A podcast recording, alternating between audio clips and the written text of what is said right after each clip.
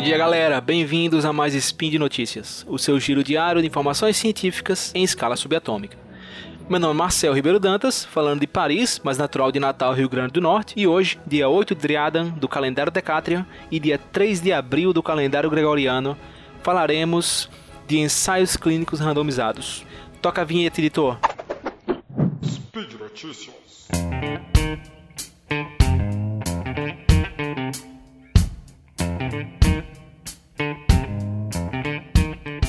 Em tempos de pandemia e quarentena, mais do que nunca estamos super antenados nas notícias, não é mesmo? Com base nisso, imagino que já deve ter passado pelo seu radar os tais estudos sobre a hidroxicloroquina, seja o estudo francês, apontando que ela teve um efeito positivo no tratamento de Covid-19, a doença causada pelo vírus SARS-CoV-2 da família dos coronavírus, como também um estudo chinês que apontou para a não eficácia da mesma.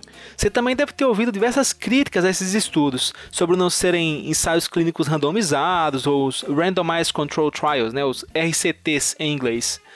Não ter sido um estudo cego, duplo cego e mais uma longa lista de críticas, né? Talvez te surpreenda, mas estudos como esses dois são bastante comuns na ciência. E deixando esses estudos de lado, e ao menos nesse momento inicial não me referindo a eles, estudos dos mais variados graus de qualidade são publicados todos os dias nos mais variados jornais científicos. Estudos péssimos, medianos, excelentes, como você quiser descrever. E essas publicações, no ambiente científico, costumam, de certo modo, receber a atenção que merecem, grosseiramente falando. Publicações com metodologias questionáveis, que não são reproduzíveis, ou seja, que você repete o experimento e os resultados são diferentes, ou que você sequer consegue repetir o experimento por falta de transparência dos autores, por exemplo. Estudos com resultados exagerados. Na melhor das hipóteses, essas publicações são ignoradas e esquecidas. No entanto, em tempos como o atual, a grande mídia acaba dando uma ênfase para alguns estudos simplesmente por terem alguma relação com o assunto do momento, que no caso agora é o Covid-19. O alcance da mídia acaba dando um palanque para alguns estudos que talvez nunca devessem ter recebido. E o pior é que, diferentemente de cientistas que podem ler o estudo e dar a devida atenção de acordo com a qualidade do estudo, as massas acabam sendo vítimas de resultados questionáveis sem poder compreender a metodologia do estudo e fazer o julgamento adequado. Frente a isso, por diversas razões, algumas pessoas têm se abraçado à esperança da hidroxicloroquina ser a salvadora de tudo, e outras pessoas se abraçaram justamente ao contrário, de que é impossível que ela possa ajudar no combate à Covid-19. Até agora, quando me referi à hidroxicloroquina, na verdade, eu me referi à terapia combinada que está sendo discutida, que é a hidroxicloroquina junto à azitromicina ainda que o estudo francês tenha falado da hidroxicloroquina sozinha tendo efeito positivo e um efeito ainda maior quando adicionada à azitromicina. Mas vamos lá, meu objetivo não é ler os artigos para você, até porque o estudo em chinês está escrito em chinês, em mandarim, me permitindo ler apenas o abstract, né, o resumo, que está em inglês. E nem vou querer também aqui discutir com vocês o assunto em um nível super técnico, avançado, maçante. O objetivo desse episódio é bem mais simples e, na minha opinião, bastante importante. Explicar para você o porquê da randomização ser importante, do duplo cego ser importante, porque nem sempre são feitos ensaios clínicos randomizados e o que é cada uma dessas palavrinhas que eu utilizei até agora. Vamos lá? Aperta os cintos. De um modo bem didático, pode-se dizer que o que aconteceu nesses estudos que vieram à tona até agora sobre a hidroxicloroquina foi que alguns pacientes apareceram em um determinado hospital, foram testados positivo para o SARS-CoV-2, que é o vírus da Covid-19, e a equipe de saúde decidiu testar um novo protocolo de tratamento em alguns desses pacientes. Uma parcela deles foi tratada de modo cotidiano, como estão sendo tratados em outros lugares do mundo, enquanto que uma parte, uma outra parcela, recebeu o tratamento que a equipe de saúde decidiu testar. Nesse caso, hidroxicloroquina ou a hidroxicloroquina com cloroquina com o azitromicina. Uh, ao final de um determinado período, fizeram os testes nos pacientes novamente e contabilizaram que em ambos os grupos haviam pacientes curados, sem, ou seja, sem vírus identificado nas novas amostras coletadas. E aí veio a pergunta: qual grupo tinha maior proporção de pacientes curados? Bingo, desse grupo francês. O grupo tratado com a hidroxicloroquina tinha uma maior proporção de pacientes curados quando comparado com o outro grupo de pacientes que receberam tratamento convencional. Do outro lado do mundo, bingo, disse o grupo chinês. O grupo de pacientes que não foi tratado com hidroxicloroquina tinham a maior proporção de pacientes curados, ou seja, o resultado contrário. Existem vários problemas em ambos os estudos. O tempo inteiro, os profissionais de saúde e os pacientes sabiam se estavam tomando hidroxicloroquina ou não, ou seja, não era duplo cego.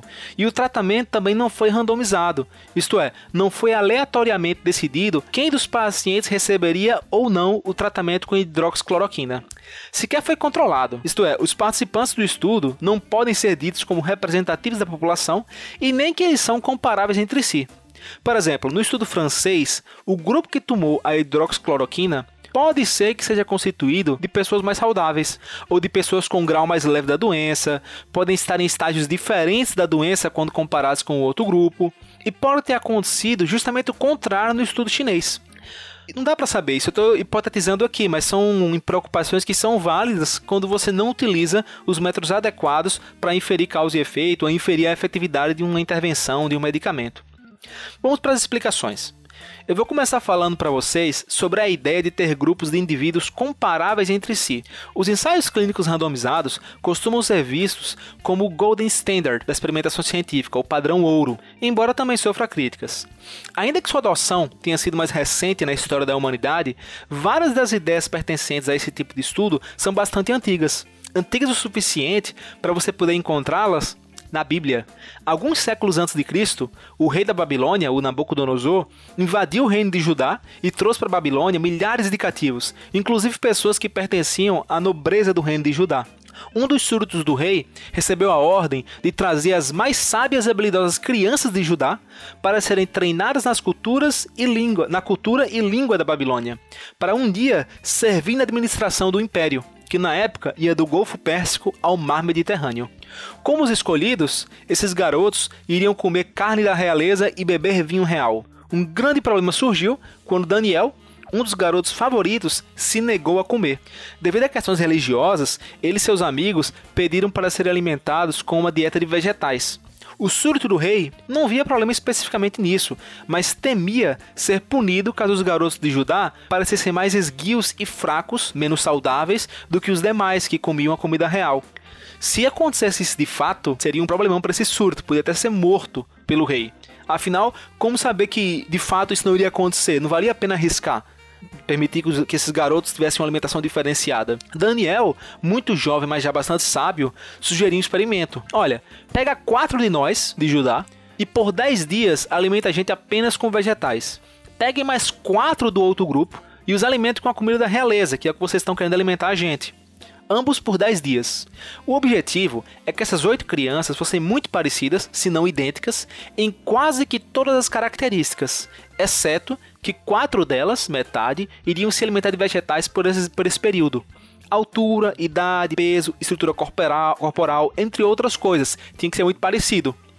Ao final dos 10 dias, se houvesse alguma diferença em saúde ou peso, saberíamos, ou ao menos estaríamos mais certos, de que a culpa é da alimentação, porque é a única coisa que tem de diferente entre eles, já que eles são muito parecidos.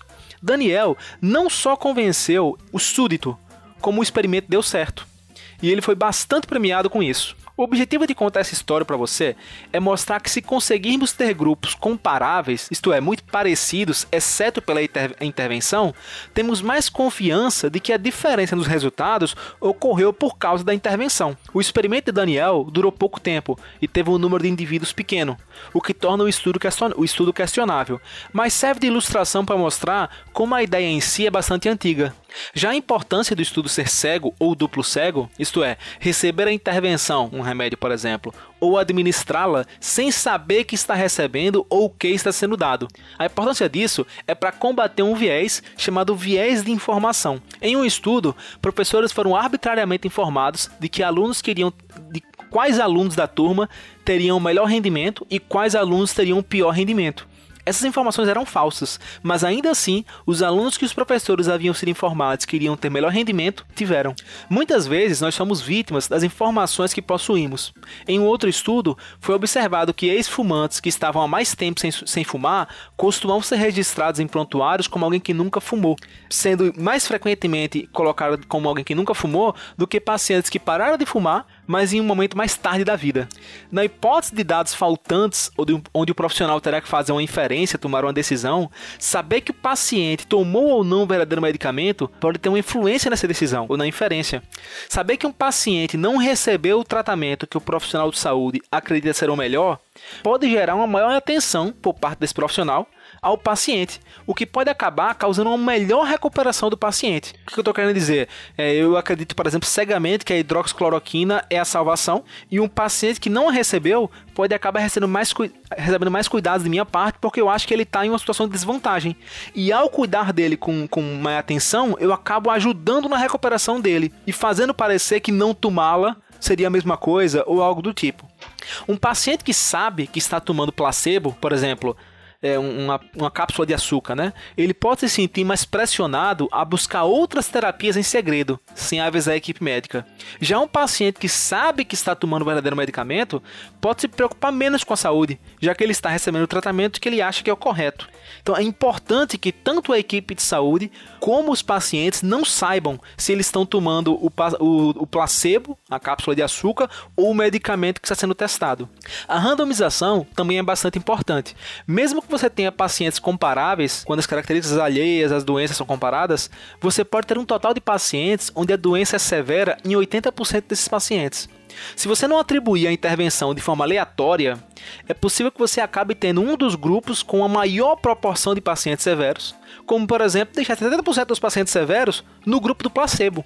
Se essa, esse desbalanço acontecer, mesmo que ambos os grupos estejam recebendo placebo, uma pílula de açúcar, mais uma vez, por exemplo, o grupo 2 terá mais mortes, pois era ali que os pacientes severos se encontravam em maior proporção. Nesse caso, é fácil resolver isso, pois sabemos a fonte desse viés e podemos dividir os grupos de forma planejada, colocando os pacientes distribuídos entre os dois grupos levando em consideração o grau da doença. No entanto, nem sempre conhecemos essas variáveis de confusão, que podem vir a afetar o resultado e a decisão de quem vai receber o tratamento. A randomização nos ajuda a fugir desses vieses, mesmo quando não sabemos quem eles são. Então você joga um dado, por exemplo, e dependendo do número, para o ímpar, o paciente vai receber ou não o tratamento. Até aqui, imagino que vocês concordem comigo que esses elementos são todos importantes para termos maior certeza que a intervenção causou o resultado observado, ou melhor, diminui a incerteza de que não foi. Porque todos os trabalhos, então, que até agora trataram da hidroxicloroquina e relacionados ao Covid-19, até agora não foram RCTs, porque todos não foram. Ou melhor, porque existem tantos estudos relacionados a outras doenças que também testam intervenções, intervenções sem utilizar de RCTs. Bem, todos esses ingredientes de um RCT, digamos assim, nos levam a três características bastante comuns. Elas são muito caras, elas são muito complexas e elas são muito demoradas. E ainda mais, nem sempre é ético realizar um estudo clínico, um ensaio clínico randomizado.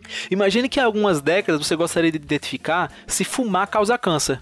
Não é bem ético, né? Você obrigar milhares de pessoas a fumarem e ainda que fosse, você precisaria de muitos anos, décadas, para ver o resultado e poder comparar com outro grupo que nunca fumou.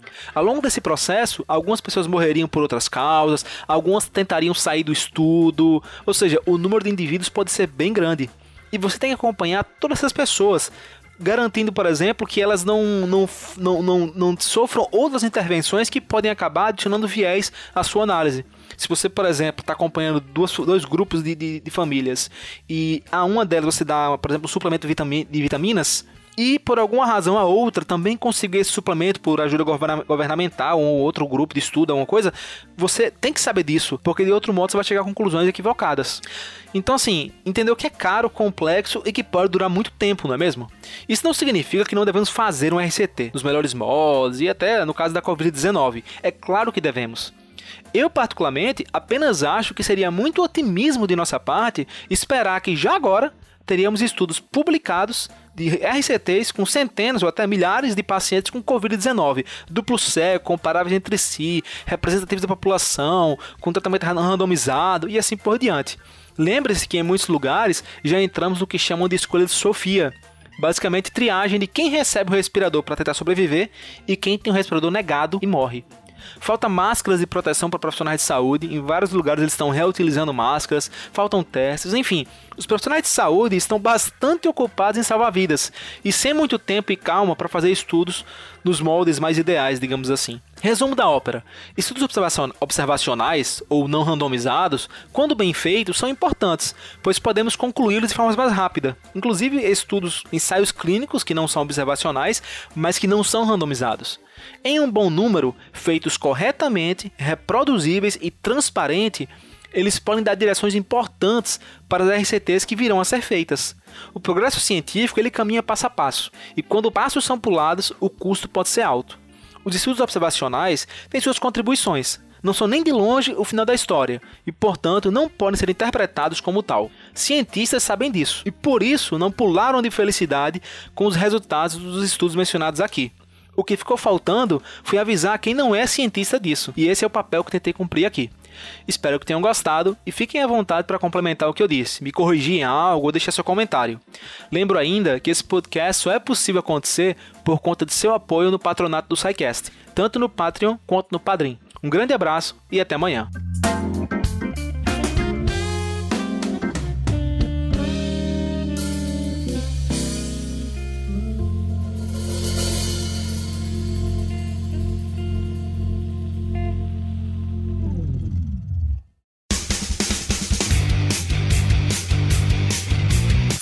Cortes, edição de podcast.